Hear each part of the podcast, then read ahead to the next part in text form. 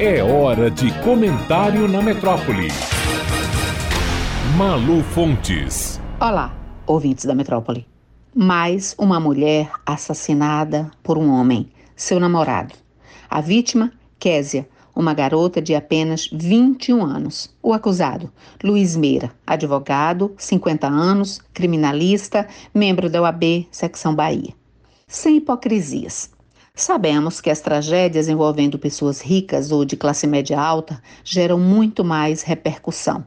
O crime aconteceu no apartamento do acusado, um imóvel de alto padrão no bairro do Rio Vermelho, em Salvador.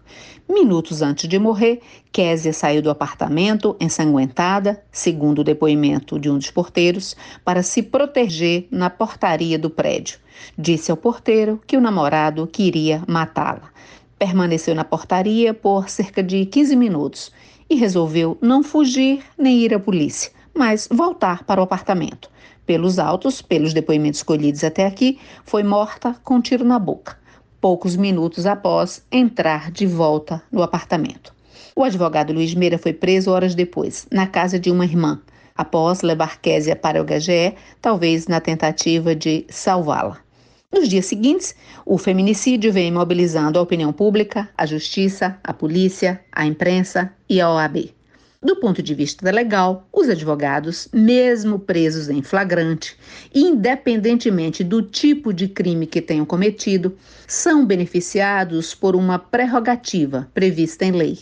Não vão para uma cadeia comum, só podem ficar presos no que se chama de sala de Estado Maior um espaço físico que não pode ter grades e tem de ser localizado dentro do espaço de uma das Forças Armadas, sede do Exército, da Marinha, da Aeronáutica ou dependências de prédios das polícias, civil ou militar, ou Corpo de Bombeiros. Como não existem essas tais salas na Bahia, o que acontece com os advogados presos em flagrante? Vão para a prisão domiciliar. Sim, vão para casa. O caso de Luiz Meira atraiu para a OAB uma série de críticas. Sim, há uma lei de 1994 que garante essa prerrogativa aos advogados. Só poderão ir para as cadeias e para presídios comuns quando julgados e condenados. A opinião pública, no entanto, não é obrigada a aplaudir prerrogativas de advogados ou de quaisquer categorias profissionais quando se vê diante de circunstâncias que, aos olhos do senso comum, não parecem outra coisa senão privilégios.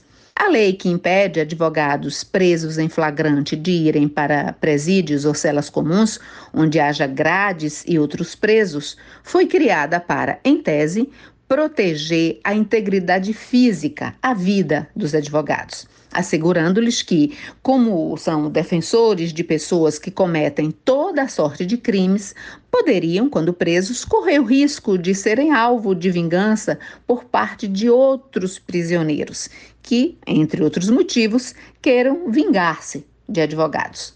Se está na lei, ok, é legal. Mas isso não impede o clamor popular, as críticas e o inconformismo da opinião pública diante de uma tragédia como esta. Um homem é acusado de matar a namorada, é preso em flagrante e a polícia não pode levá-lo para a cadeia porque a justiça não permite. Para piorar a saia justa da OAB baiana, uma procuradora da ordem, supostamente sem consultar seus superiores hierárquicos e num gesto, digamos, de préstimo exagerado e irregular para agradar e atender a defesa do acusado, pediu, em nome da OAB, pedido de sigilo para o processo. Sigilo por quê?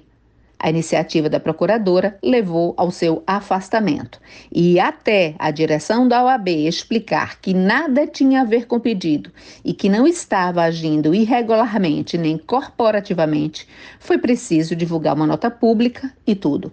O feminicídio quimatoquésia é uma tragédia que obriga os profissionais do direito a refletir sobre o anacronismo de determinadas prerrogativas, quando elas escancaram um paradoxo deste tamanho. Quando duas mulheres, pela primeira vez na história da instituição, disputam a eleição para a diretoria da Ordem na Bahia no próximo triênio, ambas sob o discurso atualizado do feminismo, do empoderamento feminino, contra o machismo e contra o preconceito contra as mulheres, um integrante da própria OAB é preso, acusado de matar uma mulher com um tiro na boca e leva institucionalmente essa mesma OAB a ir a público defender suas prerrogativas e a defender-se publicamente como instituição, porque uma mulher com função privilegiada na ordem pede segredo de justiça irregularmente para beneficiar o acusado. É legal Luiz Meira não ir para a cadeia? É. Mas a indignação é grande quando se vive num país em que, quando uma mulher pobre com filhos rouba por fome um pacote de macarrão instantâneo no supermercado, vai para a cadeia, sem prerrogativa alguma. Já um macho perturbado por ciúmes, insegurança ou sabe-se lá o que, mata uma mulher com tiro na boca, acusa de todas as vulgaridades e defeitos e é mandado para casa.